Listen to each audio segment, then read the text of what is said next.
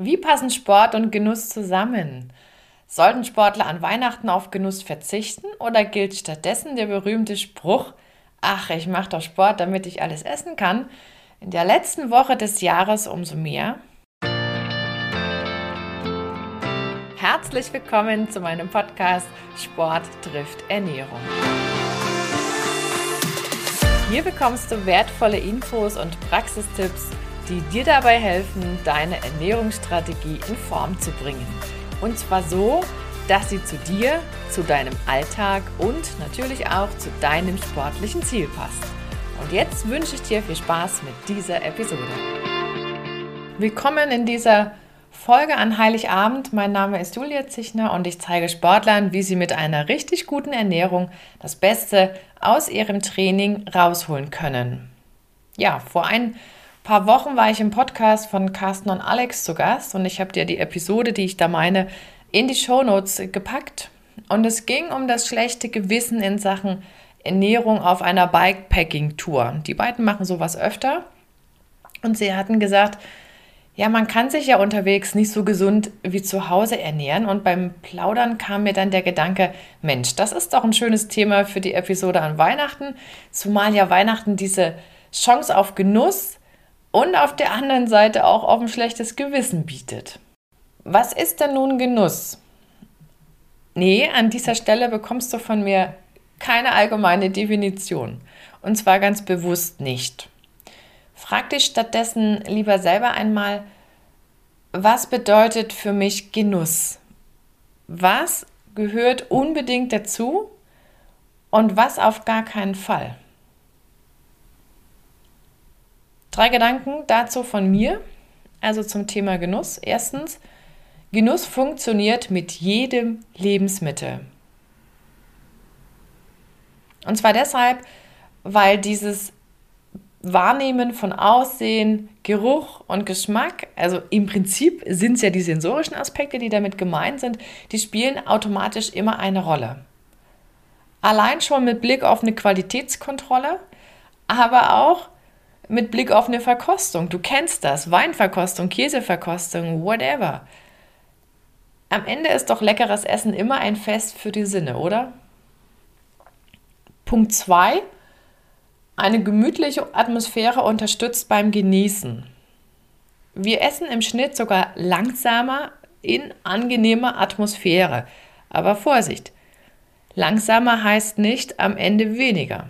Das ist damit nicht gemeint, nur wer langsamer isst, der hat zumindest die Chance, früher zu merken, wenn er satt ist. Und Punkt 3, Fett gehört zum Genuss. Aromen sind fettlöslich.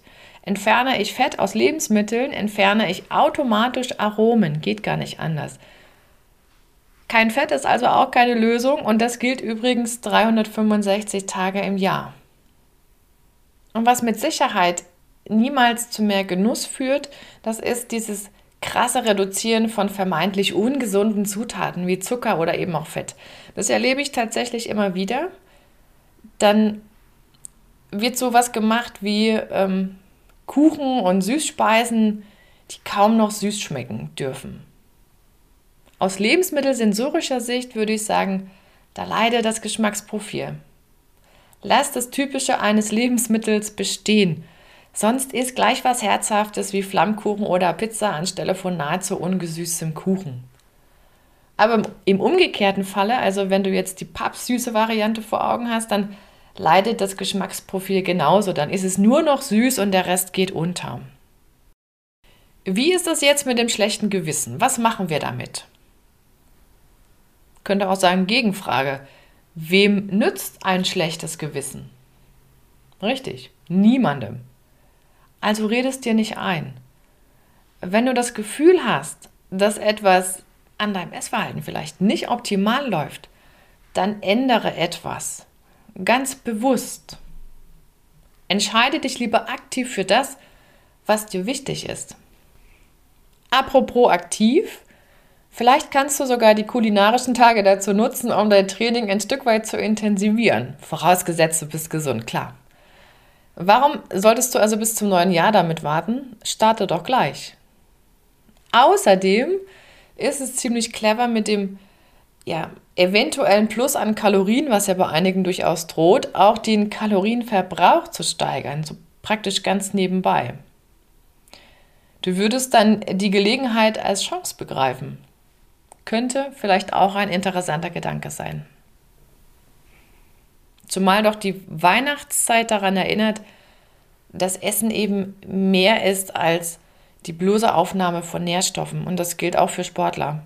Der soziale Aspekt ist ja beim Essen sowieso immer ziemlich groß. Wie oft verabreden wir uns zum Essen mit jemandem? Oder wir gehen was trinken. Das gehört zu unserem Alltag. Essen und Kommunikation gehören zusammen. Aber nicht dieses verkopfte Essen oder dieses Essen nach Zahlen. Hier können wir uns von den Südeuropäern echt eine Scheibe abschneiden. Ich glaube, in Italien fragen sich nur wenige beim Essen, wie viel Kohlenhydrate in Tomaten stecken. Da kämen die nicht drauf. Ist auch völlig unrelevant. Wie die Tomaten schmecken, das ist die wichtigere Botschaft. Und wenn der Genuss auf der Strecke bleibt, dann wird's mühsam. Und damit das schlechte Gewissen erst gar keine Chance hat, hier noch ein paar Tipps. Punkt 1. Mut zum Auslassen einer Mahlzeit. Nur weil es der Zeitplan vorsieht, muss dein Verdauungssystem noch lange nicht mitspielen.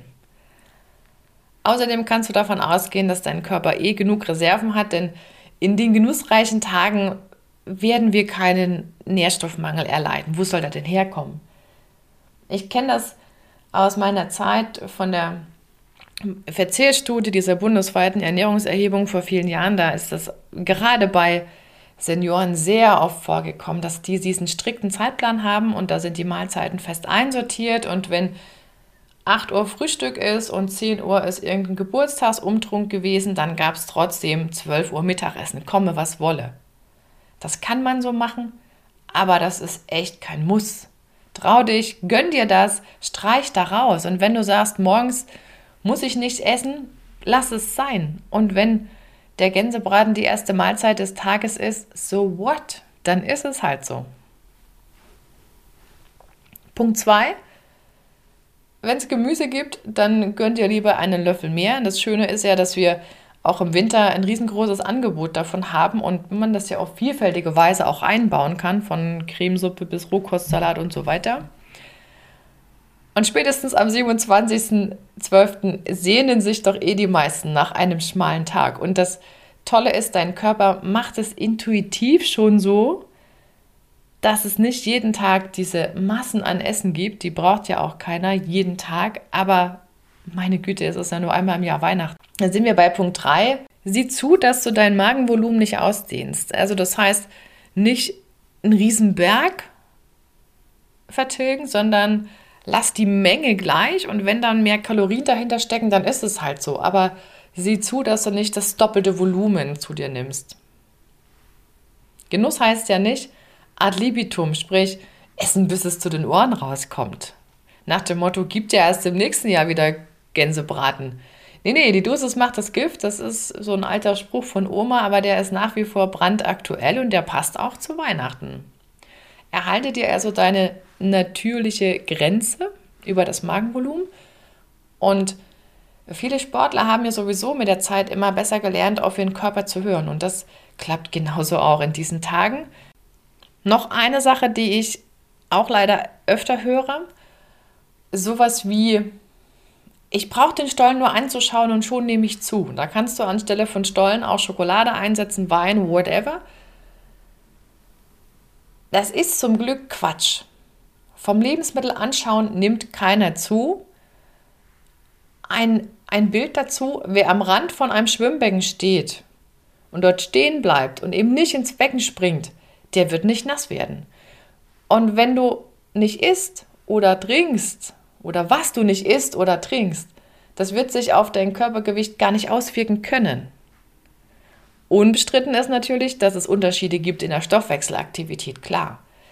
Aber das große offene Geheimnis für eine höhere Umsatzrate lautet nun mal Bewegung. Und da bleibt dann nur das Fazit, gönn dir davon eine extra große Portion.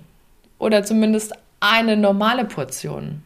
Ich habe kürzlich ein Interview mit dem Skispringer Markus Eisenbichler gehört. Und in diesem Interview wurde ihm die Frage gestellt, wie er das mit dem Weihnachtsessen macht, denn die Vier-Schanzentournee wartet ja unmittelbar danach.